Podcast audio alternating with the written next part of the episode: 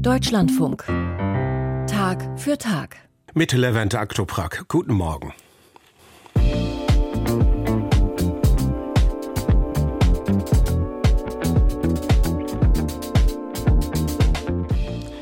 Willkommen zu unserer Sendung aus Religion und Gesellschaft. Heute mit folgenden Themen.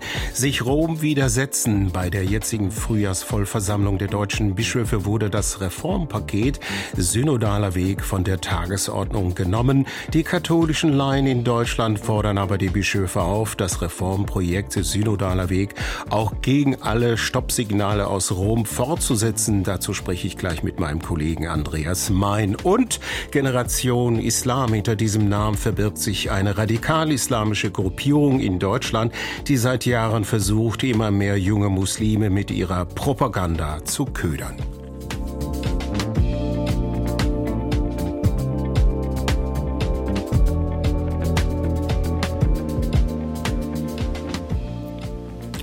Papst Franziskus hat erneut ein Stoppschild aufgestellt. Es geht um den sogenannten synodalen Weg, das Reformprojekt der katholischen Kirche in Deutschland.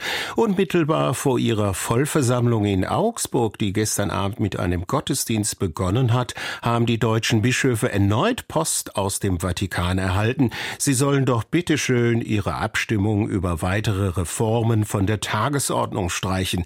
Das haben sie getan. Ist der geplante synodale Rat, der mehr Beteiligung von Laien ermöglichen soll, nun endgültig vom Tisch? Darüber spreche ich jetzt nun mit Andreas Mein, der das Ganze für uns beobachtet. Synodaler Rat, Andreas, das hört sich nicht so an, als könnte man sich darüber ereifern oder gar streiten. Wieso ist die Frage denn noch so heikel? Ja, also ich würde sagen, die ist so heikel, weil es ans Eingemachte geht, zumindest aus römisch-katholischer Sicht. Es geht letztlich um die Frage, wie verstehe ich das Bischofsamt? Die katholischen Bischöfe in Deutschland, die haben gesagt, die Katastrophe des Missbrauchs, auch durch Kleriker und die Vertuschung auf Seiten einiger Bischöfe, das habe systemische Ursachen. Die wollen wir bekämpfen. Wir brauchen also mehr Beratung von Nichtklerikern, von Laien. Dann gab es lange Tagungen des sogenannten synodalen Wegs und daraus erwuchs eben unter anderem jener Plan, einen synodalen Rat zu begründen, in dem Bischöfe und Laien eben nicht nur miteinander reden, sondern auch entscheiden. Und da sagen die Kritiker im Vatikan und aber darüber hinaus auch, erstens ist es überhaupt nicht so eindeutig klar, dass das katholische Amtsverständnis dafür verantwortlich ist, dass Missbrauch begünstigt wurde. Und sie verweisen auf die evangelische Missbrauchsstudie. Zweitens sagen sie, wir sind keine parlamentarische Demokratie, sondern die römisch-katholische Kirche. Ein Bischof, der sich an Mehrheitsentscheidungen bindet, der wäre sozusagen kein Bischof mehr. Er ist dem Papst gegenüber zur Treue verpflichtet. Und der ist gar nicht amüsiert angesichts der deutschen Pläne oder wie Kritiker sagen würden, des deutschen Sonderwegs. Hm. Und der Brief aus Rom, wie ist der einzuordnen? Es hat ja schon diverse Briefe gegeben, in denen sich der Vatikan skeptisch zeigte, was die deutschen Reformpläne betrifft. Warum jetzt noch einen? Aus meiner Sicht, der Vatikan wollte unbedingt verhindern, dass die Bischöfe in Deutschland jetzt in diesen Tagen in Augsburg über diesen synodalen Rat abstimmen. Denn dann hätte der Papst diese Entscheidung kassiert oder aus seiner Sicht kassieren müssen. Das wäre der Bruch gewesen. Deswegen jetzt der Brandbrief fünf Minuten vor zwölf oder vielleicht sogar zwei Minuten vor zwölf. Und es hat ja funktioniert. Die deutschen Bischöfe haben das Stoppsignal dahingehend gedeutet, dass sie je nach Sichtweise einknicken, einlenken oder sich einsichtig zeigen müssen. Auf jeden Fall haben sie ja den Punkt von der Tagesordnung genommen, wie gesagt. So, und nach diesem Showdown am Wochenende und vor allem am gestrigen Montag musste der Vorsitzende der Deutschen Bischofskonferenz diese Entscheidung sozusagen verkaufen vor Medienvertretern. Wie ist diese Pressekonferenz verlaufen? Inwieweit wirkte Georg Betzing angeschlagen?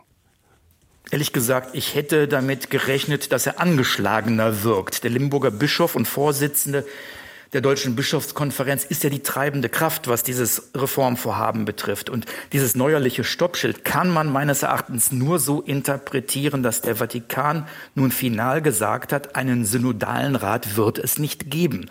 Also das ist eine schwere Niederlage für Betzing. Aber er wirkte ausgesprochen aufgeräumt, weniger angefasst, weniger belehrend und weniger ruppig gegenüber vatikanischen Positionen als in der Vergangenheit. Er gab sich konziliant und gesprächsbereit. Seine Argumente hat er nochmal vorgetragen. Mehr Synodalität schwäche das Bischofsamt nicht, sondern stärke es.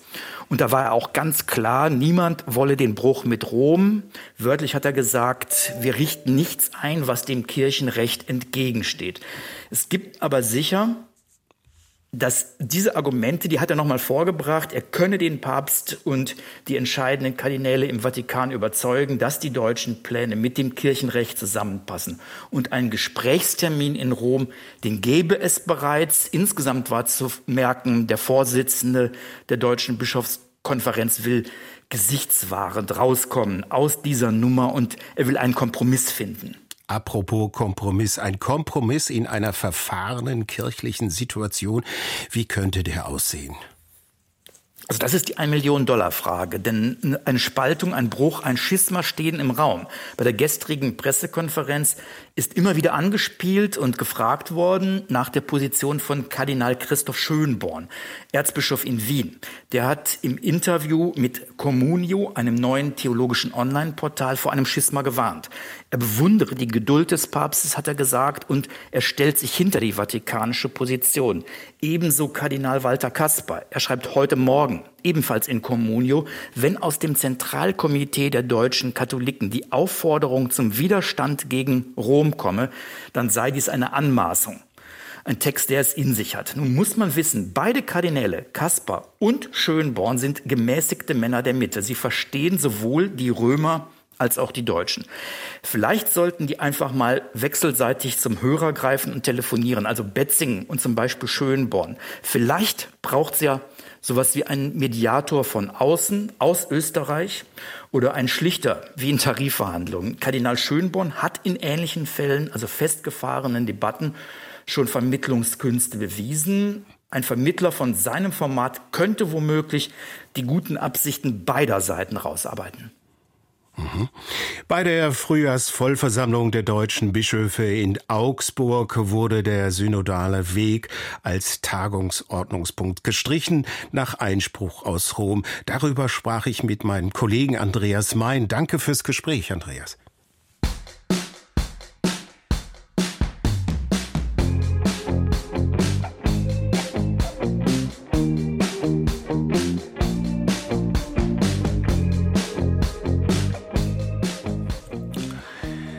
Der terroristische Anschlag der Hamas auf Israel am 7. Oktober war für die islamistischen Kreise auch hierzulande ein willkommener Anlass, noch mehr für ihre Ziele zu werben.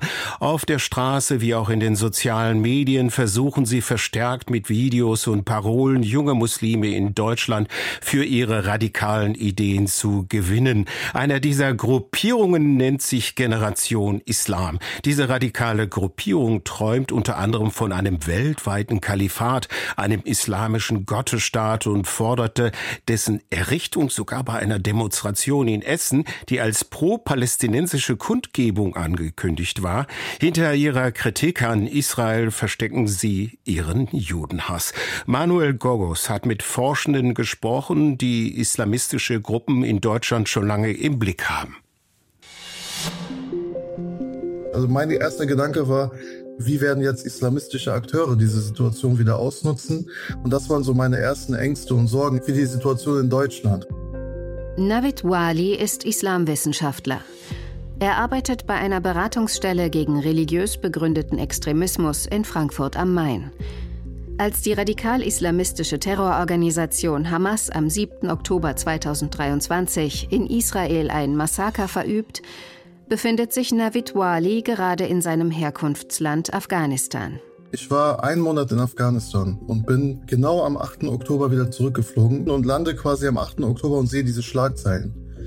Und das war eine extreme Überforderung, weil ich am Anfang erstmal nicht einschätzen konnte, was gerade passiert.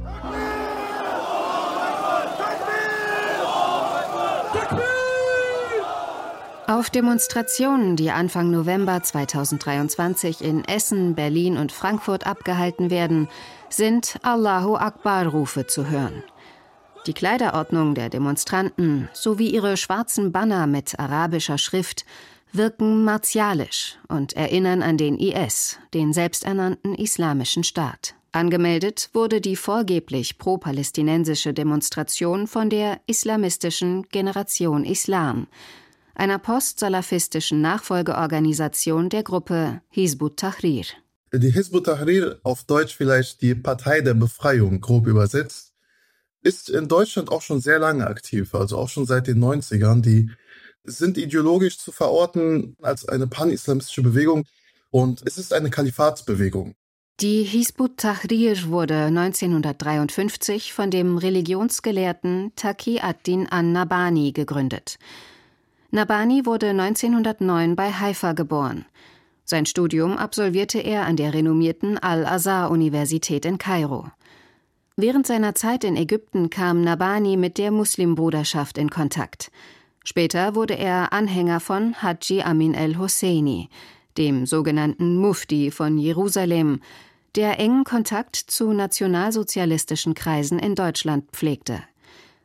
Nach der Gründung des Staates Israel 1948 erhob Nabani den Kampf gegen Israel zur Grundlage seines politischen Handelns. Für seine Anhänger wurde Israel-Hass sozusagen zur Staatsräson. Der Fokus ist jetzt eher auf Errichtung eines weltweiten Kalifats, also von Staatsformen, die eine strenge Ausrichtung an den von Tahrir so verstandenen Regeln des Koran nimmt. Also im Grunde ein Gottesstaat. Ein einheitlicher weltweiter Gottesstaat. Sagt Martin Kahl, stellvertretender wissenschaftlicher Direktor des Instituts für Friedensforschung und Sicherheitspolitik an der Universität Hamburg. Bei der heutigen jungen Islamistengeneration in Deutschland hat man es laut Martin Kahl und anderen Experten mit etwa 750 Menschen zu tun. Den Krieg in Gaza nutzten sie für Propaganda gegen die sogenannten Zionisten. Hizbut Tahrir ist ja 2003 verboten worden und können jetzt in Deutschland nicht mehr Aktivitäten entfalten. Es hat sich aber mehrere Tarnorganisationen, sagt zumindest der Verfassungsschutz, dass Tarnorganisationen sind, wobei die Verbindungen nicht so richtig klar sind und man ist auch bemüht, Bezüge von Hizbut Tahrir, dass sie nicht offen werden. Innermuslimisch wenn man sich auskennt, man weiß, dass diese Bewegungen einfach zur Hezbollah Tahrir gehören und das ist Realität Islam, Generation Islam, Muslim Interaktiv. Das sind so die größten Plattformen aktuell online und die haben ganz viele Influencer, die dann quasi als Multiplikatoren weiterwirken. Navid Wali erkennt hier Unterschiede im Vergleich zu früheren salafistischen Gruppierungen. Die Salafisten selber haben sich auch ganz klar von der Mehrheitsgesellschaft abgegrenzt.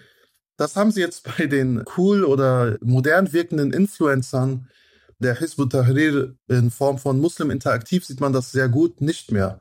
Also wenn Sie sich ein Video von Muslim Interaktiv anschauen, wo am Ende vielleicht eine kleine Botschaft mitgegeben wird, die Aufmachung erinnert sehr stark auch an, eine, könnte auch aus einem Deutsch-Rap-Video sein. Jährlich werden wir Zeugen der Provokationen und Verbrechen des israelischen Besatzerstaates gegenüber unseren palästinensischen Geschwistern.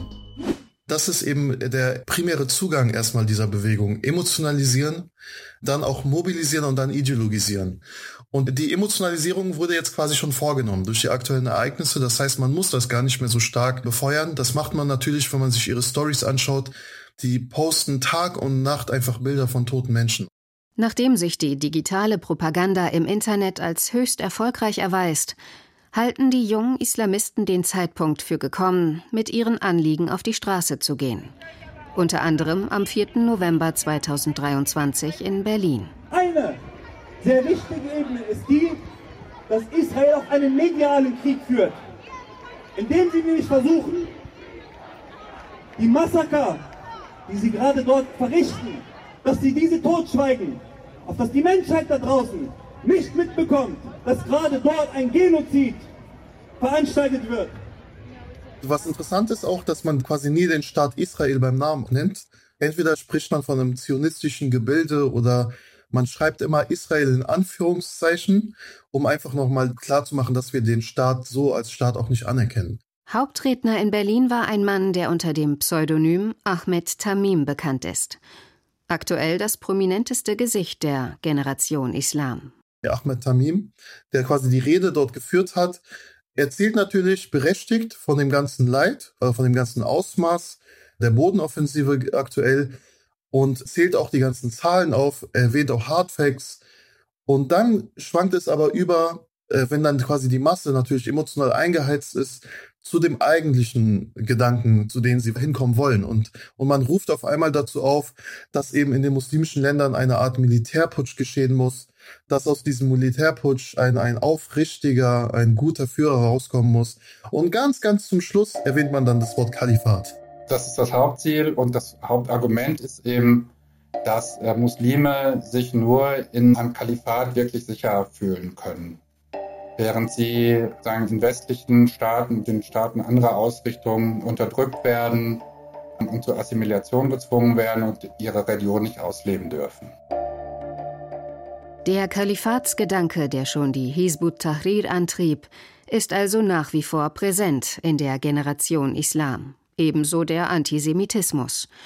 Auch wenn man Judenhass in der Öffentlichkeit als Israelkritik verschleiert. Das Problem dieser Bewegung der Hizbut Tahrir ist, dass sie eben sehr konspirativ agieren. Und man hat diese eingeweihte Gruppe oder diese eingeweihte, nenne ich mal, Elite dieser Bewegung, die dann quasi auch ganz klar das Dogma verfolgen und das Ziel verfolgen. Und dann hat man ganz viele Multiplikatoren, die je nach Vertrauenswürdigkeit oder je nach Erfahrung dann mit eingeweiht sind oder auch nicht. Also es gibt auch ganz viele junge Multiplikatoren, die in irgendwelchen Jugendgruppen damit dabei sind. Oder wir haben zum Teil auch muslimische Hochschulgemeinden in Deutschland, die mittlerweile auch unterwandert worden sind von dieser Bewegung. Ob in den Reden bei den Demonstrationen in Essen und Berlin, oder in den Internetauftritten, Videos und Bildern, die die islamistischen Gruppen im Minutentakt produzieren. Zumeist wird darin auch Misstrauen geschürt gegenüber der deutschen Mehrheitsgesellschaft, gegenüber den Medien und der Politik. Und es wird Widerstand gegen den deutschen Staat empfohlen, weil dieser angeblich die Muslime unterdrücke. Fürchten wir lieber Allah und die Anklage der Mütter und Väter in Palästina Yom al-Qiyamah anstatt uns vor den Repressalien zu fürchten, die vielleicht auf uns zukommen würden. Das, was wir hier ertragen, das vielleicht auf uns hier zukommt, ist nichts. Ist nicht mal ein Tropfen gegenüber dem, was unsere Geschwister dort erleiden. Deswegen Schande, Schande über jeden, der Angst hat, hier die Wahrheit zu sagen. Navid Wali fürchtet vor allem die manipulative Kraft dieser Gruppen. Sie betreiben zwar selbst keine Moscheen, aber sie erreichen im Internet Zehntausende junge Muslime. Und durch ihre islamistische und israelfeindliche Ideologie beeinflussen sie den innerislamischen Diskurs. Obwohl die Gruppen klein sind, gerade in ihrer martialischen Außenwirkung prägen sie das Islambild in Deutschland mit und verzerren es zugleich. Manuel Gogos mit einem Beitrag über die radikale Gruppierung Generation Islam.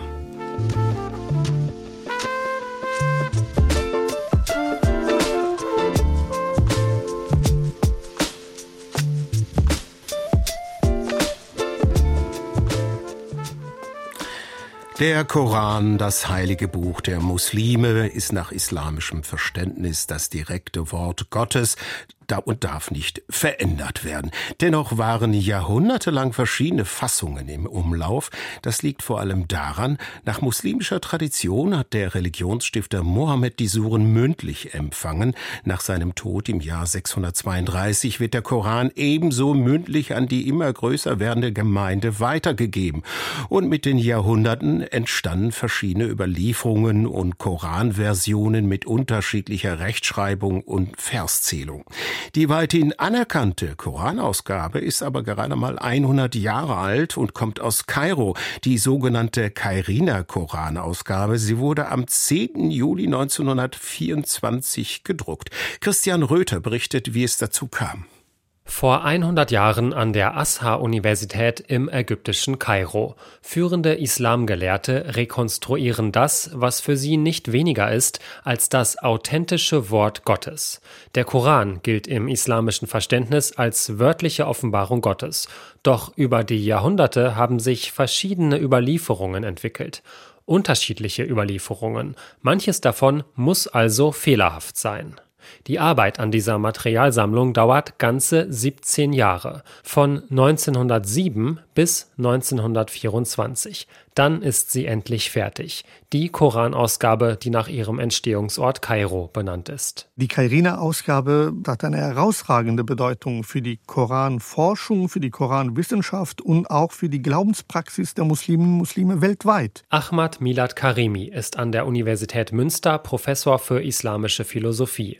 Er hat den Koran ins Deutsche übersetzt und dabei als arabisches Original die Kairina-Ausgabe verwendet. Es gab ja auch vorher nicht nur Handschriften, sondern auch gedruckte Versionen des Korans, die sehr fehlerhaft äh, waren. Um zu verstehen, wie diese Fehler in den Korantext gelangen konnten, muss man in der Zeit noch einmal 1300 Jahre weiter zurückreisen.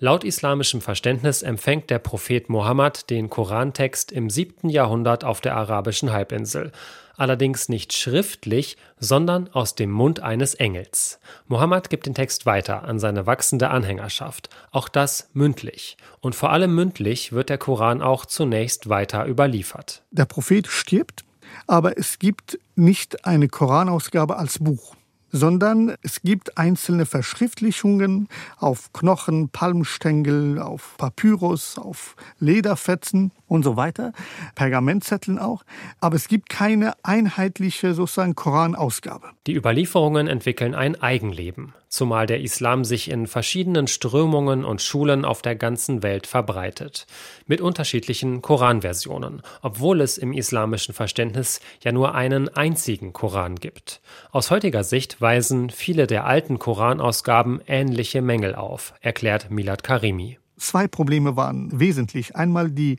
Orthographie. Das war nicht äh, ganz gelungen, also die Weise, wie die koranischen Ausdrücke wiedergegeben sind. Und zum anderen auch die Verszählung war auch fehlerhaft. Vor 100 Jahren dann will die Kairina-Ausgabe diese und andere Fehler korrigieren. Dieser rekonstruierte Koran erhebt fortan den Anspruch, dass er mit der Koranausgabe von dem dritten Kalifen, also von Usman, übereinstimmt, also von demjenigen, dessen Grundwerk des Korans als das Fundament aller anderen Koranausgaben gilt. Usman herrschte im siebten Jahrhundert über die muslimische Gemeinschaft, nur wenige Jahre nach Mohammeds Tod. Er ließ den Koran verschriftlichen. Jeder Vers musste dabei von mindestens zwei Männern bezeugt werden. Andere vermeintlich koranische Verssammlungen ließ Usman verbrennen. Auf Usmans Koranversion beruft sich über 1000 Jahre später die Kairina-Ausgabe. Und zum anderen haben wir einfach einen Koran vor uns, der einheitlich und wissenschaftlich unglaublich genau und akribisch ist für die Lebenspraxis auch der Muslimen und Muslimen, für ihre Glaubenspraxis, für das Memorieren des Korans, für den Austausch, bedeutet so eine Ausgabe natürlich auch eine ganz andere Zeitalter. In weiten Teilen des Islams ist die Kairina-Ausgabe heute anerkannt als Standardausgabe des Korans. Bekannt ist sie auch als König Fuad-Koran, weil der ägyptische König Fuad I. die Arbeit an dem Werk förderte. Und weil diese Arbeit an der Azhar-Universität durchgeführt wurde, sprechen manche auch vom Azhar-Koran. Durch diese Ausgabe waren sozusagen praktisch alle seit dem 19. Jahrhundert, ob es in, in, Iran oder Türkei oder Ägypten gedruckte Koranausgaben gegeben hat, alle wurden überholt. Insofern diese Koranausgabe zu feiern, ist begründet. Die Kairina-Ausgabe wurde vor 100 Jahren nach damaligen wissenschaftlichen Kriterien erarbeitet. Doch ob sie tatsächlich exakt die Worte enthält, die der islamische Prophet Mohammed vor 1400 Jahren mündlich verwendet haben soll, das ist dann wohl doch eine Frage des Glaubens. Christian Röther über die Kairo-Ausgabe des Korans. Und damit geht unsere Sendung für heute zu Ende. Die Redaktion hatten Luise Meyer und Andreas Mein und am Mikrofon verabschiedet sich Levent Aktoprak. Hier geht es gleich weiter mit meinem Kollegen Lennart Püritz und der Sendung Sprechstunde.